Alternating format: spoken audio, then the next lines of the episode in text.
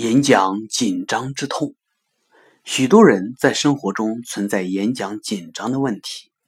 有的人明明很优秀，他可能是一个优秀的企业高管，一个富有建树的专家，一个广受好评的职场新秀，一个前途无量的政府官员，也可能是一个业绩出色的销售高手，但就是演讲紧张。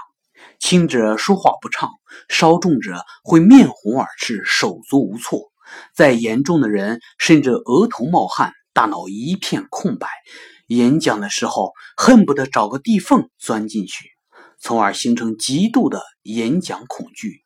一听要演讲，就焦躁不安、寝食难安。如果我说的让你很有同感，那么请相信，你来到“演讲不紧张”这个频道。就来对了，你一定无数次认为自己一辈子也就这样了，不再可能风光的站在台上流畅的表达自己。别急着下结论，我先举两个例子。第一个例子是深圳某珠宝公司有一位姓孙的老板，由于对外传播，恕我不能讲他的名字。孙先生生意做得很大，身价不菲。但就是有个缺点，演讲紧张。明明思路很清楚，一上台全乱了。面对黑压压的人群，每每紧张的要命。到后来，干脆发展成了重度演讲恐惧，就连面对员工也不例外。最后，他不得不花年薪三十万，聘请了一位发言人帮助自己开会。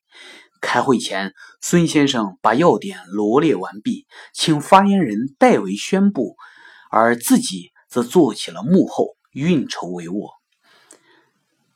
针对发言的不足，他在找高管单独的沟通。对此，他非常痛苦，而且非常自卑。第二个例子是关于我本人的。十年前，我进入大学读书。班级第一次见面会，老师请同学们上台逐个自我介绍。兴奋的我第一个举手冲了上去。刚讲完自己的名字，我突然面对众目睽睽的人群，一下子卡壳了。那是我第一次上台，我没有任何心理准备，突然就卡住了，大脑一片空白。我竭尽全力想讲下去，避免出丑。却发现上下唇开始打哆嗦，说不出一句话来，最后只得灰溜溜的走下了讲台，窘迫万分。这件事情给了我很大的打击，后来干脆得了演讲恐惧，一要上台就痛苦的如同上油锅一般。两个故事讲完了，故事的结果如何呢？十年以后。我成了一名企业大学负责人，一名培训专家，成了经常上台靠演讲吃饭的人。昔日的孙先生也经过我的训练，摆脱了演讲恐惧的阴影，成了一个热衷演讲的人，甚至一演讲就兴奋。他说：“我演讲的时候有一种对当初报复性的兴奋。”没错，他是我的学生。你一定很好奇，改变是如何发生的？是靠坚韧不拔的毅力头悬梁锥刺股吗？我开这个栏目的目的就是接下来的这四句话。第一句，有恒心固然重要，但是方法和恒心同等重要。第二句，想要摆脱演讲的紧张，你需要了解有效的方法。学习科学的训练技巧。第三句，你有必要知道演讲紧张的机能原理，知道它是怎么一回事，从而避免因无知产生的盲目恐惧。第四句很简单，演讲紧张是可以通过训练解决的。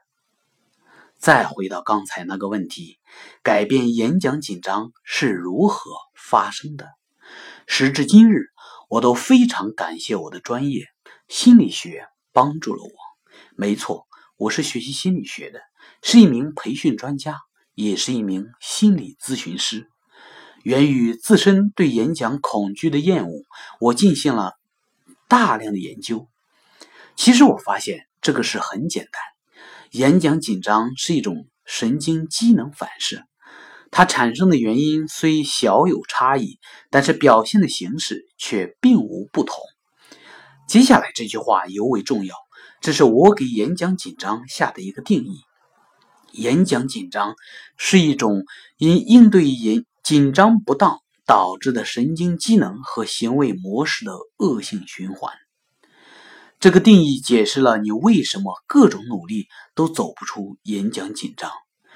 如果你不知道演讲紧张的内在根源是起于一种神经机能的拮抗问题，你就处理不好自己早期演讲的阴影，你就走不出恶性循环。